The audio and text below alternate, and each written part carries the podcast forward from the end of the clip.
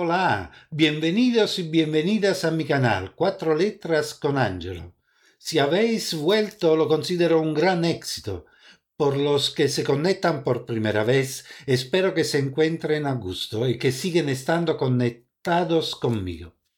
Como ya anticipado en el episodio número uno, hoy seguimos con los poemas en prosa de Lorca. Este es un género que tradicionalmente ha sido utilizado por escritores románticos a final del Ochocientos.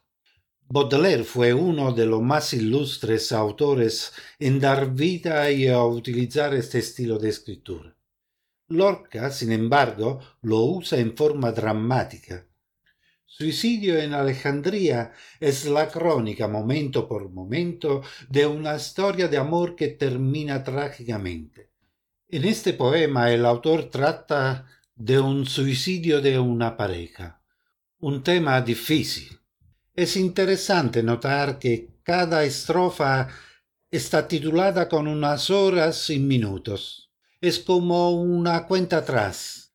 Me gustó mucho un comentario al primer episodio por parte de una persona anónima que justamente hacía un paralelo entre el poema La nadadora sumergida de Lorca y un cuadro surrealista de David. Pues bien, en este poema es todavía más evidente. Cada estrofa forma una imagen como si se tratase de una pincelada que captura los últimos momentos de la vida de la pareja. La idea de la cuenta atrás para llegar al drama final poema está la base de esta interpretación, desde que los protagonistas maduran la trágica decisión hasta el epílogo final. Pues vamos a empezar. Suicidio en Alejandría. 13 y 22. Cuando pusieron la cabeza cortada sobre la mesa del despacho, se rompieron todos los cristales de la ciudad. Será necesario calmar a esas rosas, dijo la anciana. Pasaba un automóvil y era un trece pasaba otro automóvil y era un 22. Pasaba una tienda y era un 13. Pasaba un kilómetro y era un 22. La situación se hizo insostenible. Había necesidad de romper para siempre. 12 y 21. Después de la terrible ceremonia, se subieron todos a la última hoja del espino. Pero la hormiga era tan grande, tan grande, que se tuvo que quedar en el suelo con el martillo y el ojo enhebrado. 11 y 20. Luego se fueron en automóvil. Querían suicidarse para dar ejemplo y evitar que ninguna canoa se pudiera acercar a la orilla. 10 y 19. Rompían los tabiques y agitaban los pañuelos. No es fa epa.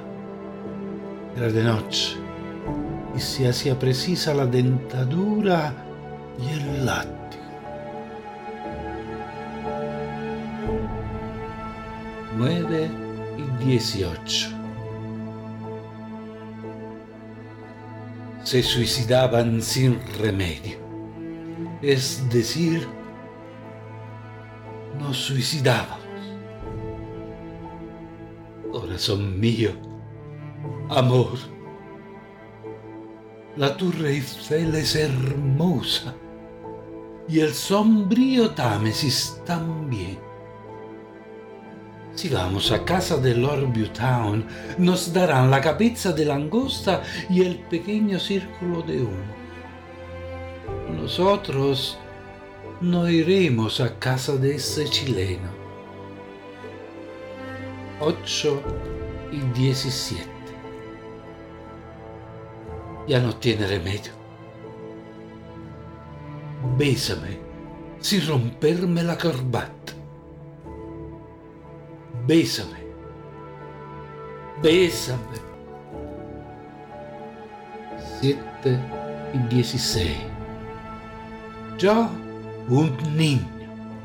Y tú, lo que quiera el mar. Reconozcamos que la mejilla derecha es un mundo sin normas y la astronomía un pedacito de jabón. 6 y 15. Adiós. Socorro. Amor. Amor mío. Ya morimos juntos. Ay, terminad vosotros por caridad este poema. 5 y 14, 4 y 13.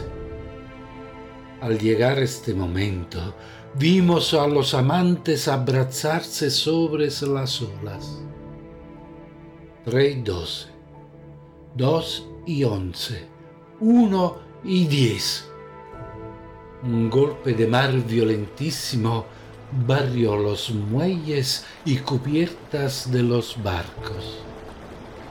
Solo se sentía una voz sorda entre los peces que clamaba nueve, ocho, siete, seis, cinco, cuatro, tres, dos, uno. Cero.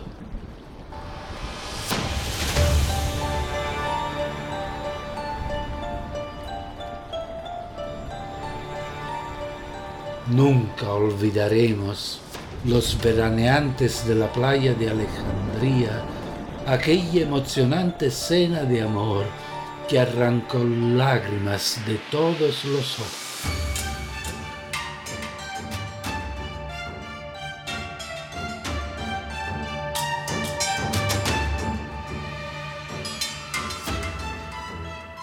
Aquí termina este segundo episodio, un poema en prosa muy particular e inquietante, que me ha dejado con muchos puntos de interrogación.